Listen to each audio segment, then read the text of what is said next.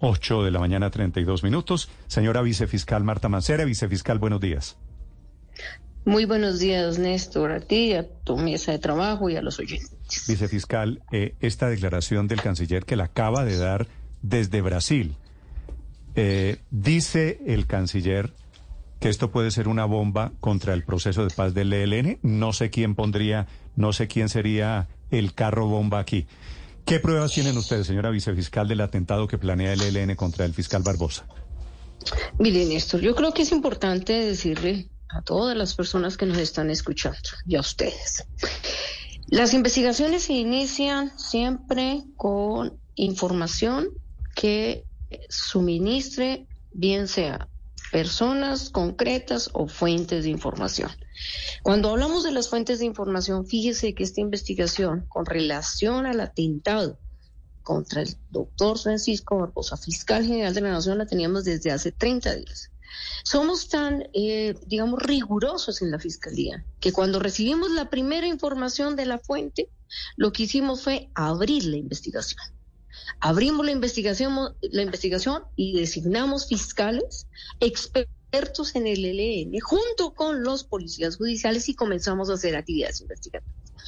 Otra fuente en otro sitio del país entrega información a otro de los equipos nuestros de investigaciones especiales y nos dicen, mire, por acá se estaba informando que hay un posible atentado contra el fiscal general de la Nación por parte del ELN. Trajimos esa información y la colocamos dentro del mismo equipo de, de fiscales. Y la tercera ya es de precisamente de la inteligencia de las fuerzas militares en las que nos entregan mucho más información, información que se corrobora con la que ya veníamos nosotros obteniendo y de la que necesariamente ya tenemos que decirle al país por interés general que hay se está fraguando un atentado contra el fiscal general de la Nación. Es lo que tenemos, es lo que estamos nosotros investigando, Néstor. Señora vicefiscal, eh, esto quiere decir o querría decir, son diferentes caminos que llegan todos a la misma información de que es creíble la versión de que hay un atentado en marcha? Sí, señor. Ahora, vayamos a la información concreta. Sí, señor. Cuando en las fuentes comienzan a decir que es a través de la modalidad, de la modalidad del francotirador y que es a través de modalidad en que puede ser un atentado contra él, no se dice si es un atentado eh, basado en, en, en, un tema de explosivos, pero empiezan a mover dineros. Este es un patrón de comportamiento del ELN. O sea, esto no es, y lo dicen las fuentes de, las tres fuentes comienzan a decir cuál es más o menos lo que se tiene eh, detectado de la información que lograron obtener de quienes eh, obviamente están planeando. Entendemos que el ELN es su actividad delincuencial siempre es fragmentaria y de división y de por células. ¿Esto qué significa? Que cada uno puede tener una información distinta que unida da el resultado de que efectivamente se está realizando una actividad en contra del señor fiscal general de la Nación. Mm. Esto es muy importante porque nosotros lo sacamos por interés general. Ya, con relación a la información mucho más concreta, será la investigación la que se empiece a traducir en actividades investigativas. Hi, soy Anthony. Primera vez en el grupo de apoyo Old Spice. Hola, Anthony. Mi novia está actuando raro últimamente, duchándose más, huele bien, demasiado bien. Ella lo niega, pero creo que está usando mi Old Spice Gentleman's Brown Sugar and Cocoa Butter Exfoliating Body Wash para el cuerpo. Sí, sí. Old Spice Gentleman's Brown Sugar and Cocoa Butter Exfoliating Body Wash para una exfoliación y una hidratación de 24 horas. Los hombres también tienen piel. Francisco Barbosa. Desde la semana pasada, incluso ni siquiera la semana pasada nosotros sacamos ningún comunicado, sino empezamos a consolidar toda la información. Ya ayer, en una reunión en la que se obtuvo mayor información y coincide con las otras dos fuentes, por supuesto que ya consolidamos una información más concreta de la que se le entregado a los colombianos. ¿Inteligencia militar se refiere al Comando General de las Fuerzas Militares o es inteligencia del Ejército Nacional, vicefiscal? Bueno, en eso yo no me voy a referir la fuente concreta, mm. pero eso es de las fuerzas militares. Y eso quiere decir que son eh, servidores públicos adscritos, por supuesto, al gobierno. Sí. Eh, hablando, vicefiscal, de eso, esta mañana entrevisté, no sé si usted eh, lo escuchó, a Oti Patiño, que es el jefe negociador, y contó al aire que él estaba en una, en una reunión, se llama Ricardo, Junta, Militar. Junta de Inteligencia. Una Junta de Inteligencia, en donde tienen asiento representantes de todas las fuerzas de policía y militares relacionadas con la inteligencia de Colombia y dijo él que le parecía muy raro que no se que habiéndose tocado el tema del ELN, nadie habló del supuesto atentado contra el fiscal Barbosa. ¿Usted tiene alguna explicación? Mire, Néstor, la explicación es lo siguiente, nadie va a salir, y menos el ELN, a decir que es cierto.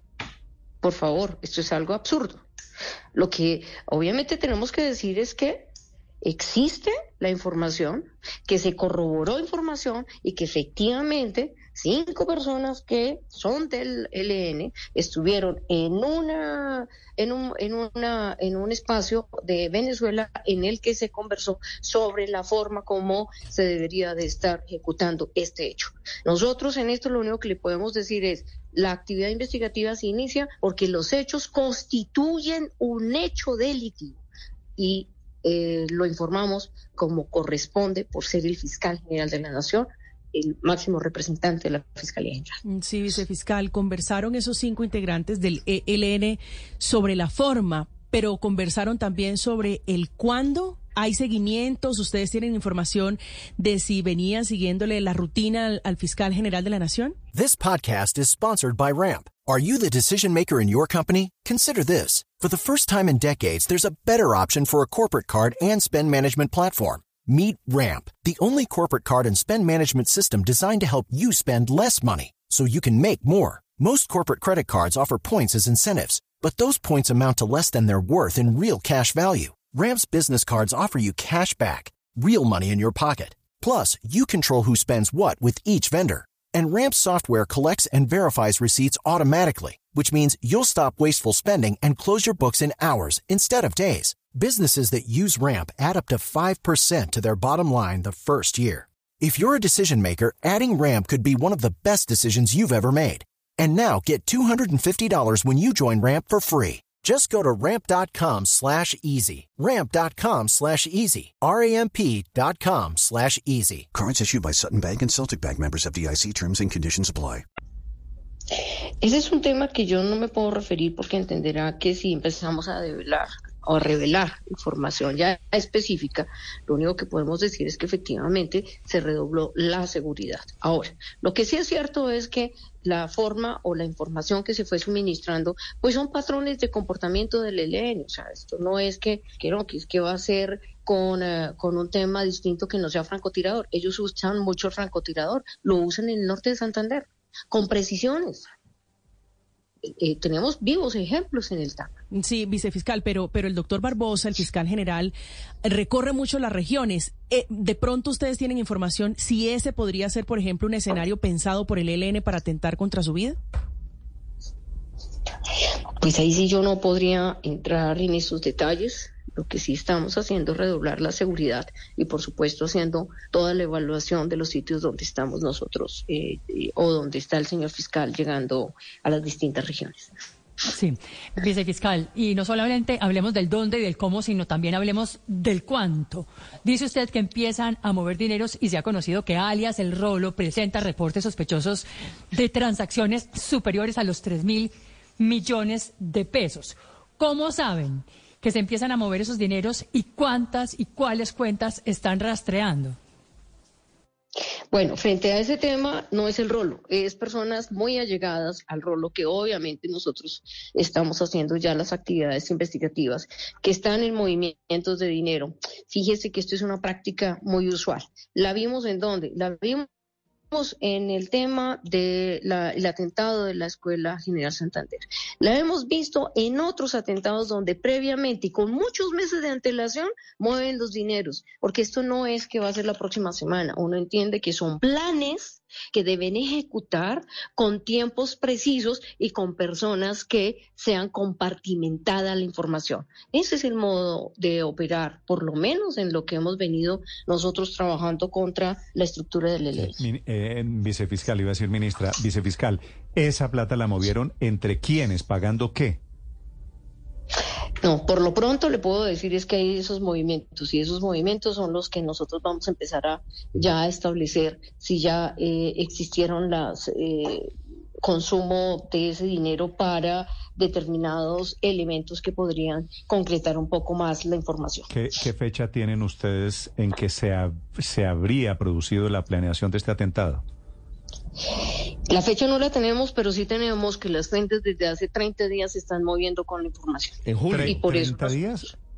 hace 30 días empezamos, empezamos nosotros a obtener la información. Recuerden que los hechos... Exactamente. Acuérdense que estas estructuras planean las ejecuciones, pero no son inmediatas, sino se van construyendo a medida que, va avanzando el tiempo. Tengo esta duda del tiempo. Eh, señora vicefiscal, eh, ¿eso querría decir el atentado lo comenzaron a planear antes de que entrara en vigencia el cese al fuego?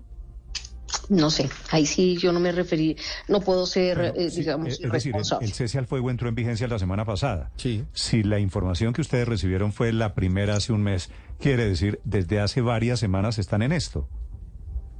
Pueden ser meses, Néstor. Yo no me puedo referir a que sea. No, empezamos a obtener la información hace 30 días. ¿Y en su concepto cambia algo que no se haya producido después del cese al fuego, sino antes del cese al fuego?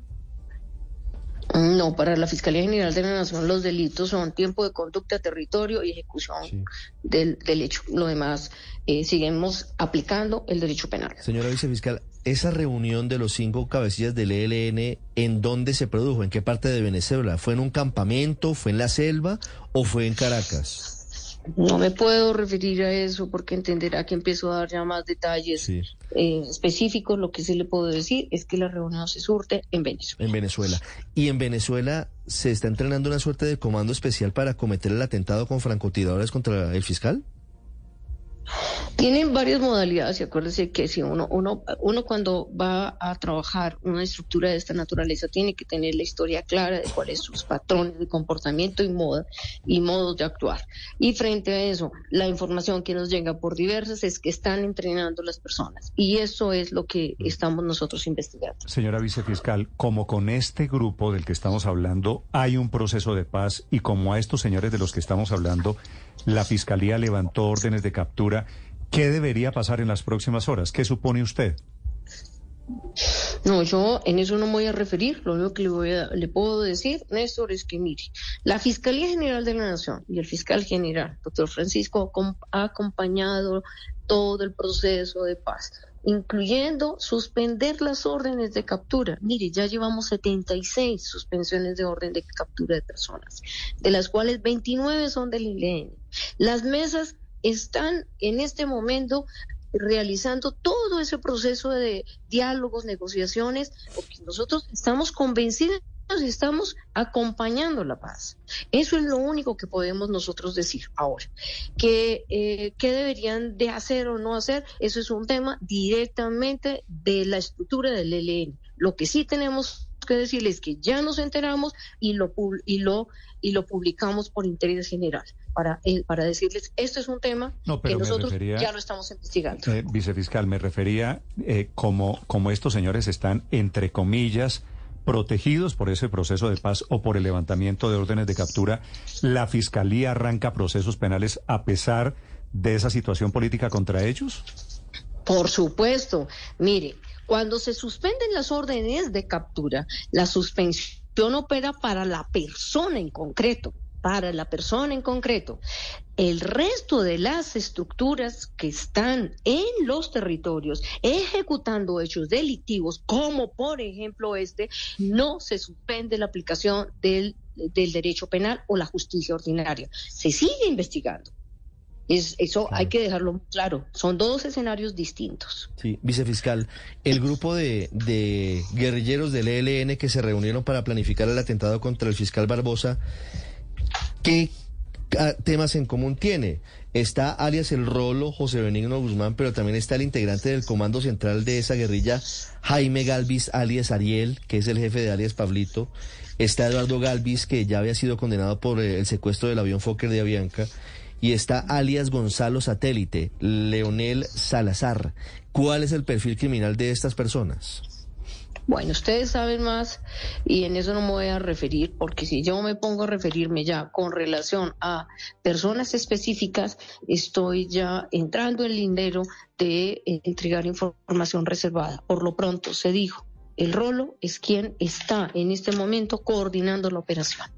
Y sobre eso queremos referirnos para el llamado de atención que ya tenemos nosotros la información y que continuaremos con la actividad investigativa. Sí, su interlocución, quiero decir, en la Fiscalía, señora vicefiscal, es con quién del gobierno. Ustedes reciben esta información de fuentes militares y, y con quién hablan del gobierno. Mire, frente a lo del tema del gobierno, sé que el señor fiscal general ha estado recibiendo eh, comunicaciones o, ha estado conversando con altos funcionarios del gobierno, donde mm, tengo entendido que hoy va, eh, se va a hacer o se va a llevar a cabo una reunión en la que se va a suministrar la información tanto de la de la inteligencia de las fuerzas militares como la información que nosotros tenemos. Y muy seguramente esa es la mesa en la que eh, se va a mm. trabajar el complemento. estamos hablando, estamos hablando una reunión del fiscal Barbosa con el ministro de Defensa, ¿verdad? Yo supongo, eh, yo supondría que sí. En ese momento sé que están ya eh, organizando la reunión y muy seguramente va a ser con el señor fiscal general de la Nación. Y es una reunión en la que el fiscal le va a contar al ministro de Defensa lo que dice inteligencia militar. No, es al revés. El ministro de Defensa deberá de, entregarle oficialmente a la Fiscalía General de la Nación la información que se posee, porque nosotros sí hemos hecho las reuniones con inteligencia militar. Sí, inteligencia militar.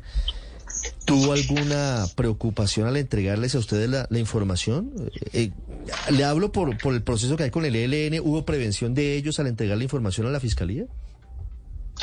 La entregaron, que es lo más importante. Sí. Mire, sería lamentable que teniendo esta información no se entregara a las autoridades y llegara a suceder. Esto sería un tema bastante delicado, que al tener la información no se la entregue a las autoridades competentes y sobre todo a quienes están en el riesgo. Es un deber constitucional hacerlo. Si tenemos información que a alguien van a matar, lo primero que tenemos que hacer es precisamente entregar la información a quien va a ser víctima de ese hecho. Claro. Eso fue lo que no, no. Sí, muy independiente de que se esté llevando a cabo un proceso de paz, muy independiente de las mesas de negociación, la información y todo lo que tiene que ver con delitos no se suspenden en el territorio colombiano contra la estructura. Esta es la información, es la ampliación de la noticia del día, que es el atentado del ELN planeaba contra el fiscal Francisco Barbosa. Señora vicefiscal Marta Mancera, gracias por acompañarnos esta mañana. Le deseo un feliz día. Mil gracias, Néstor, a ti y a toda tu mesa. Y gracias. Y entonces.